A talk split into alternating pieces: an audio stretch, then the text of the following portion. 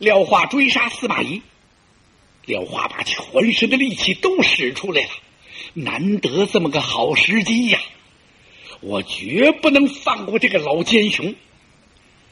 眼看要追上了，前面有一片树林子，廖化一瞧，坏了，司马懿要跑进树林里边去，他跟我这么一捉迷藏，我就找不着他了，这可怎么办呢？拦是拦不住了，廖化这么一着急呀，那可真是从心里往外急，急中还能生智呢。廖化猛地想起来了，干脆我给你来个出手的吧，给你司马懿来一飞刀。司马懿哪儿走？攒足两倍的力气，这一下子。就把这大刀扔出去了，可把司马懿吓着了。就听咔嚓这么一声啊，廖化一瞧，行了，不用问，司马懿呀，哼，人头落地了。廖化定睛一瞧啊，司马懿没了，司马懿没了，刀呢？自己那刀也没了。廖化顾不得这刀了，干脆我先追司马懿吧。这一催马进了树林子。廖化一想，不行，怎么不行？那我追上司马懿怎么办呢？我掐死他。话又说回来了，万一他这儿要有埋伏呢？要有伏兵呢？我赤手空拳就肋下这把宝剑，那不行啊！还得找我那刀。他赶忙把马又拨回来，拨回马来一看呢。廖化自己也差点乐了，怎么回事呢？感情自己那大刀啊，多到那树上了。我说我这刀找不着了呢。嘿，他一抬手，咔哧一下子把大刀起下来了，起下刀来再追司马懿，没影了。哎呀，把廖化给毁的呀！这是怎么会说的呀？廖化叫着自己的名字，别着急，我听听他往哪边去了。听什么呀？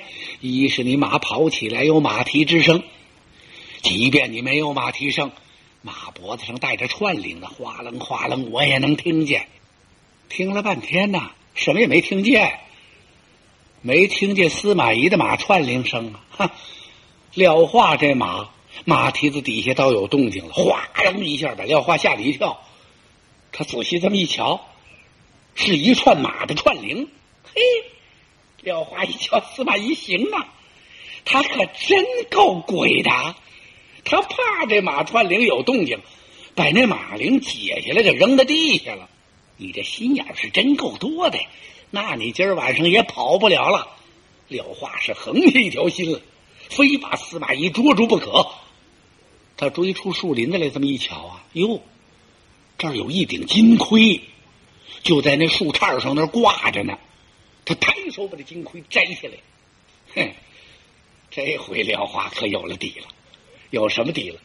甭问，司马懿慌不择路，往外这么一跑，这树杈把他这金盔给刮下来了。他准是往正东跑下去了。想到这，廖化一抬手，使那大刀杆，啪，轻轻的打了一下马的三叉骨，这马哇，撒着欢儿就追下来了。追吧，追到明儿这时候也追不着了。怎么回事？司马懿呀，把那盔摘下来，他挂在东边，轻轻的一兜马，他从西边跑了。廖化哪儿追去？司马懿逃出这片树林。呵，别看那么大的个征西大都督，真像条漏网鱼似的，甭提多惨了。司马懿一边跑一边看。他看什么呀？我记得我姐大营出来带着人不少，我那人全哪儿去了？正这时，听前面一声炮响，把司马懿吓了一哆嗦。他以为诸葛亮在这儿设着埋伏呢。仔细这么一瞧，哎呦！司马懿长出了口气，这才看明白，感情啊是司马师和司马昭他两个儿子找他来了。他们爷儿仨在一块儿来着。半路上遇上西蜀军的伏兵了，这一下就杀乱了。这哥俩呀，找不着这爹了，正在这儿学嘛呢。一看，哟呵，哎呀，万幸啊！老人家自己从这边溜达过来了，哎，真算不错呀，没什么闪失，苍天保佑！哥俩赶快过来问安。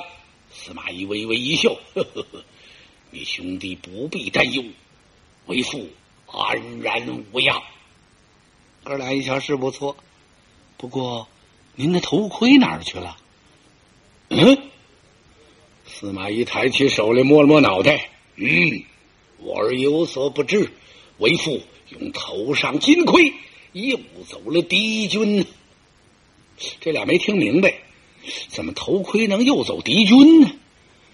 呃，爹爹，马的串铃哪里去了？嗯，这个司马懿一瞧，刨根问底儿，紧的问什么呀？我怎么跟你说呀？一句话两句话也说不明白。走走走，此处险地，不可久停，回营再说。这爷仨呀，哼，狼狈不堪的，叫人家西蜀军给杀的大败，败回了大营。哎呀，司马懿是吸了口冷气，这趟可真够悬的，干脆把营门给我关闭了，又把营门关起来了。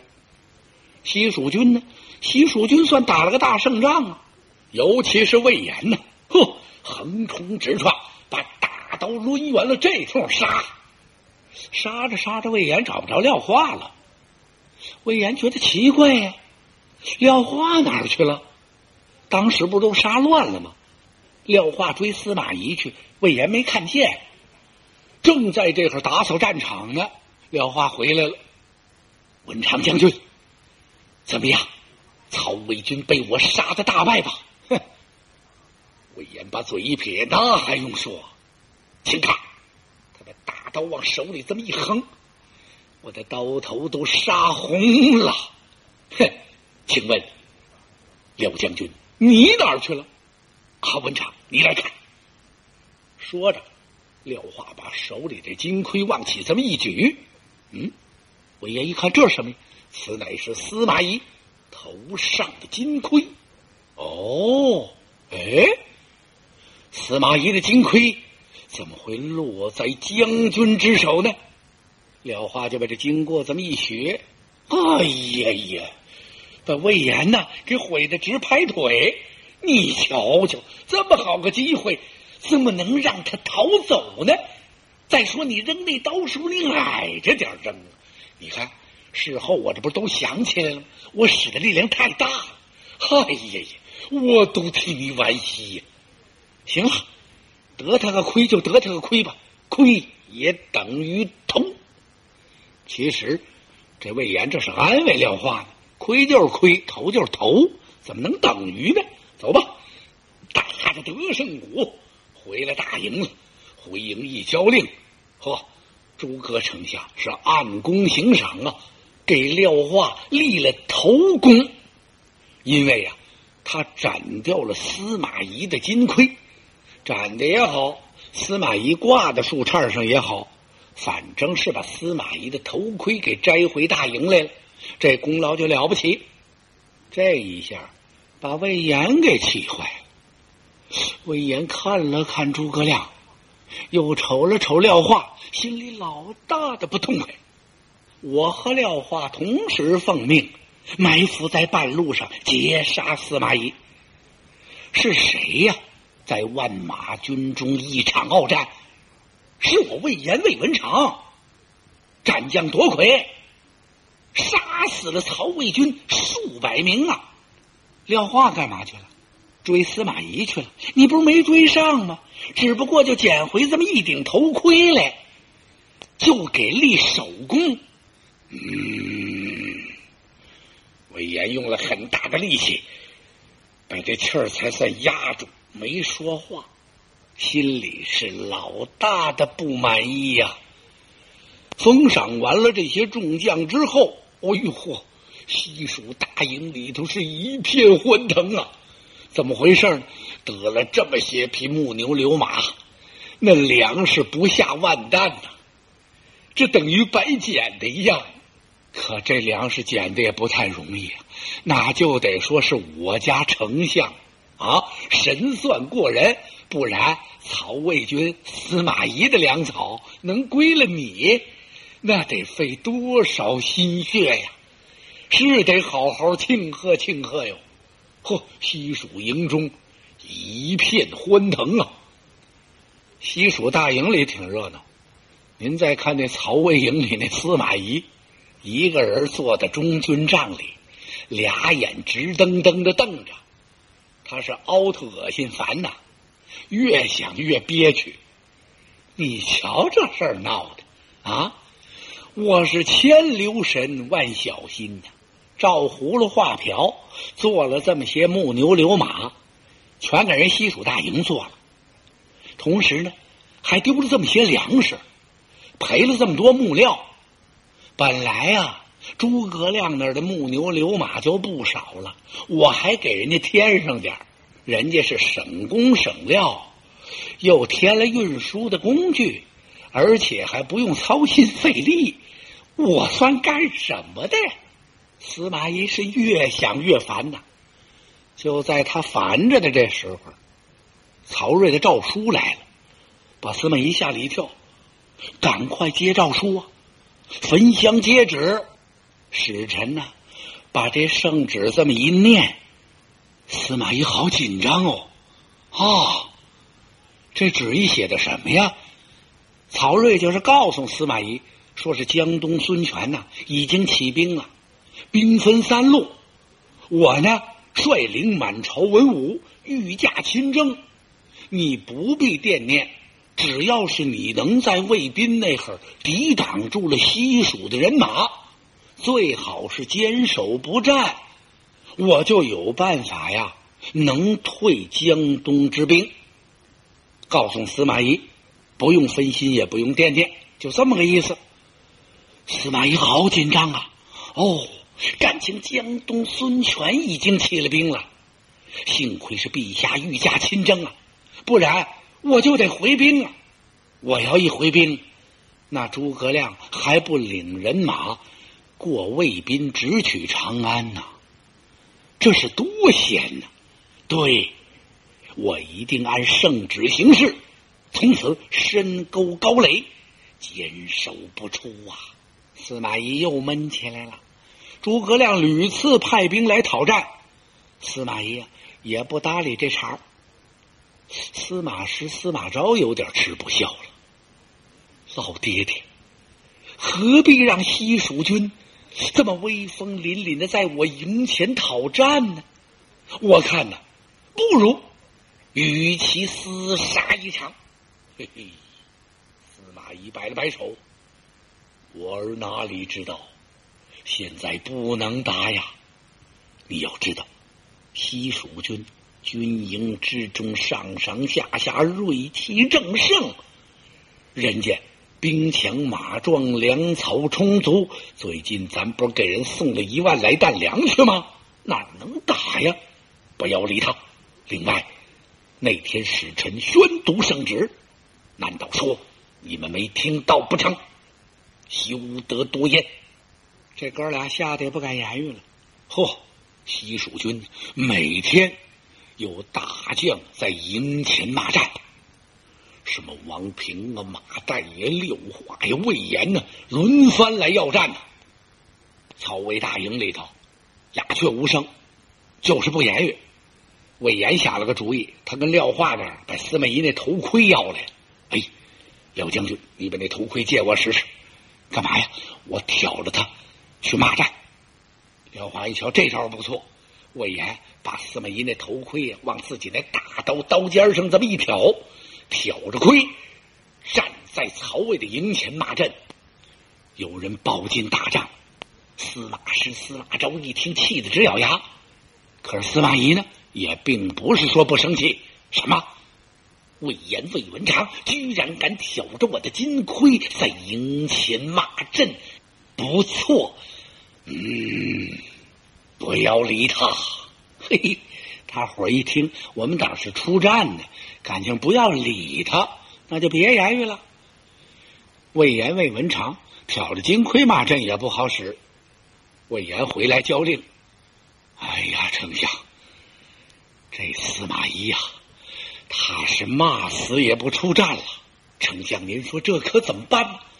众将一听是啊，文长将军说的对，咱们得想个办法呀。众文武啊，都把手摊开了，看来大伙急得不得了啊。诸葛亮丞相看了看，还得安慰解劝这些人，大家都不必着急。丞相嘴里是这么说呀，诸葛亮的心里啊，比谁都急呀。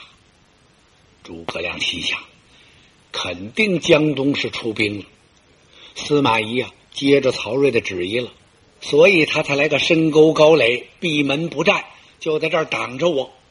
我倒是想速战速决，但是人家不跟你打呀。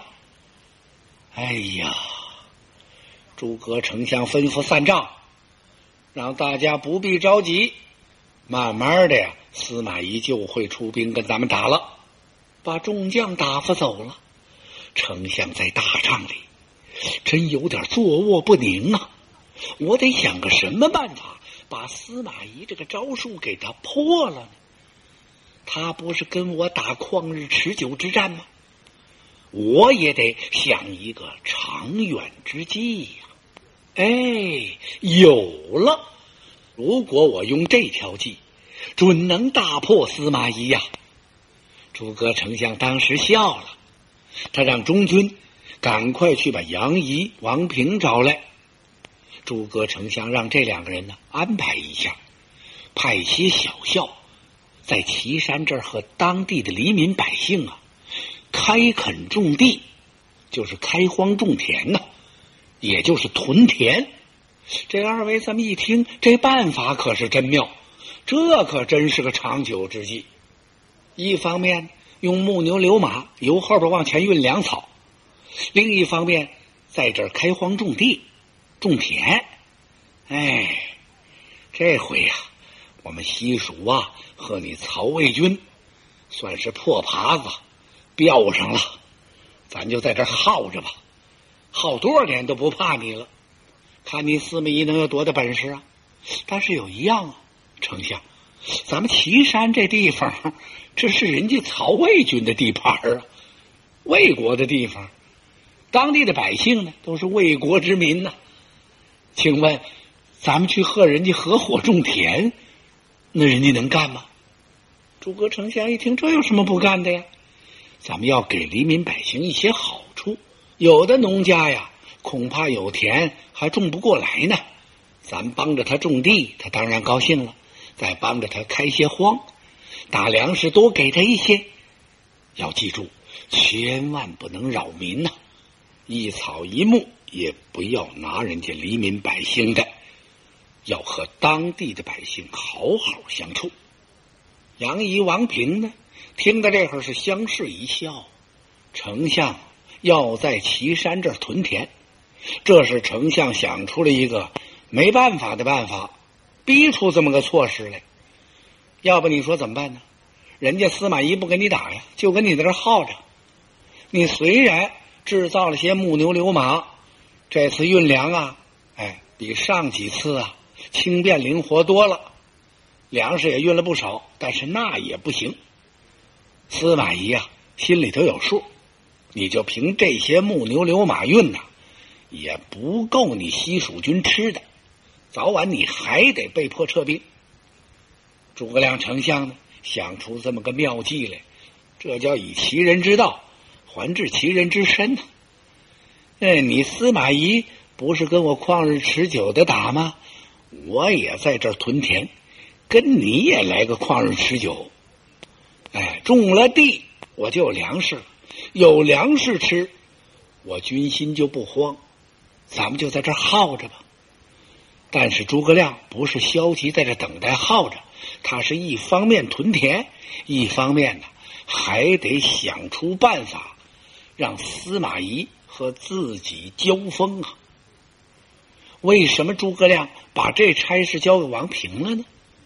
王平这个人沉稳，办事仔细，还认真。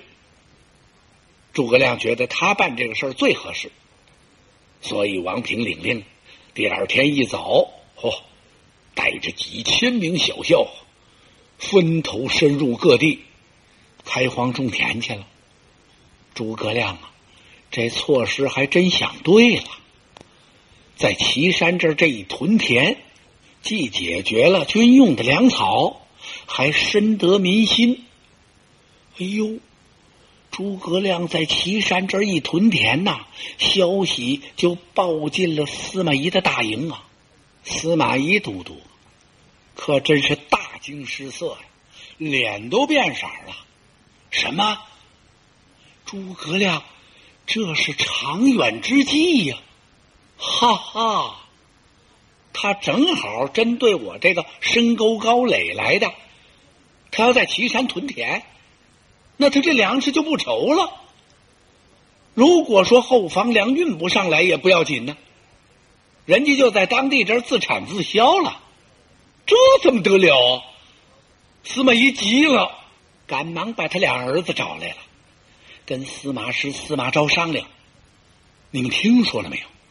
诸葛亮想在岐山这儿屯田，这便如何是好啊？如果真的这样，那咱们这西蜀军……”就无法再聚了，西蜀就会像猛虎插上双翅一样。你们说咱们该怎么办呢？司马师、司马昭一听，这好办呢，爹爹您就亲自率领三军与诸葛亮交战吧，和他决一死战。嘿嘿，司马懿摇了摇头，那哪行啊？那不是正中诸葛亮之计吗？他叫三军在这屯田，一方面摆出来和我打一个长久之战的架势，另一方面，他恨不得我立刻出兵与其交战。我是绝不能上这个当啊！咱们还是呃看看再说吧。司马师、司马昭急得直搓手，这还有什么看的？既然您都看明白了。那就得想个办法呀！司马懿呀，是比较沉稳，他也真够滑的呀。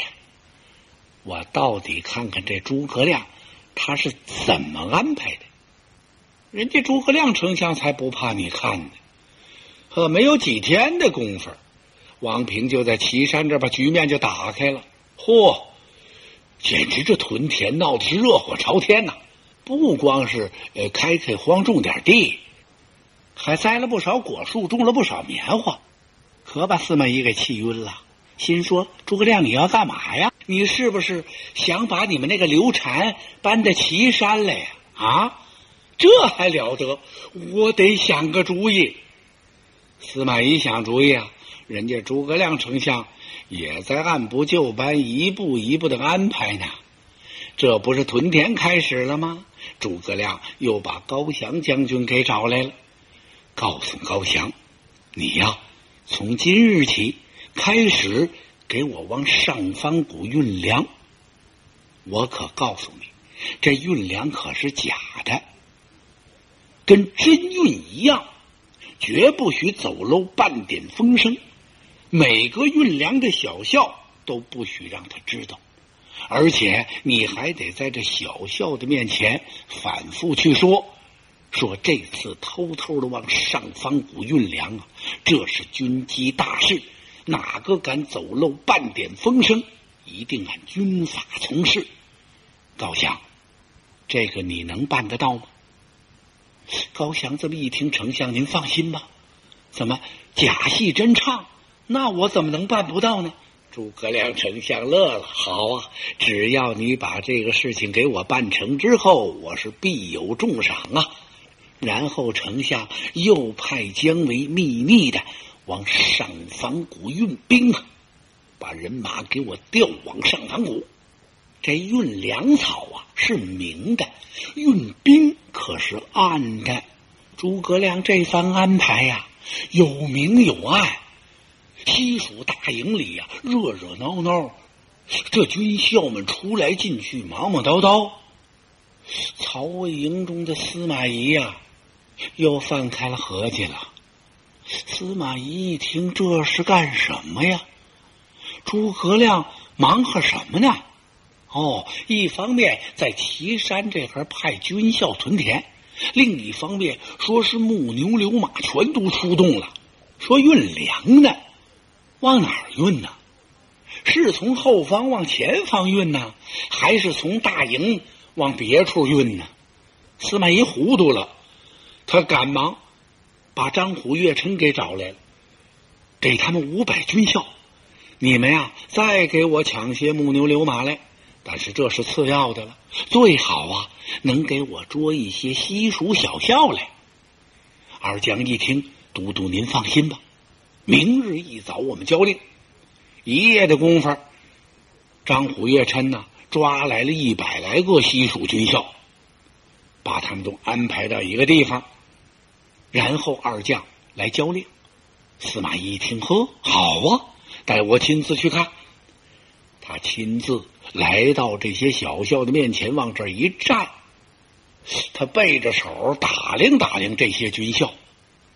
这些军校看了看，嚯！大伙心里明白，这就是司马懿，征西大都督，曹魏军中的主帅。这是要干什么呀？看那样子并不凶，笑么丝儿的，眯缝着眼睛。司马懿在这些军校跟前背着手来回走了两趟，大伙儿开始紧张，后来一看，这位司马都督好像没什么恶意。功夫不大，司马懿说话了：“呵，呵你等不必惊慌，老夫不想加害你等，只是问你们一件事情：你家丞相。”调用大量的木牛流马在运粮草，不知这些粮草运往何方啊？你们要是说出来，我不但不杀害尔等，另外我还有重赏。这些小校这么一听啊，哎，怎么了？一个个把牙一咬，嘴一闭，都不言语了。司马懿就：“呵，你们这算何意呀？我在问你们话，怎么都不言语了呢？嗯，如果要是这样，我可就要……说的这会儿，他把手抬起来了，做了一个手势，那意思我就要斩了你们了。在前面站着一个，看这人这样啊，好像是个小头目。哼，这人冷笑一声。”司马都督，实话跟您说了吧，您就是把我们杀了，我们也不能说，因为这是我家丞相秘密军情，哪能随随便便泄露呢？哦，司马懿点了点头啊，诸葛亮可是真会用兵啊。要搁别的小校，还不得吓得跪地求饶啊！你看看人家这些西蜀军校啊，面无惧色，而且不是吗？一百来人还都不讲话，哈哈哈哈！好，他一点手，把司马师叫过来，来，赶快准备酒饭，给这些军校压压惊。你瞧，连司马师和司马昭都觉得奇怪，父亲一点没动火，还要请这些新蜀军呢，吃吃喝喝。这些军校互相看了看，你给吃就吃，给喝就喝呀。要想让我们说出来往哪儿运粮，那是坚决不能说呀。司马懿也不生气，不说拉倒，吃完了。赏俩钱放走了，第二次又捉来一些，司马懿还是这么客客气气的对待，如是者几次。哎呀，司马师一看，爹爹，您这是要干什么呀？我儿哪里知道，为父用的是当年吕蒙白衣渡江，兵取荆州之计。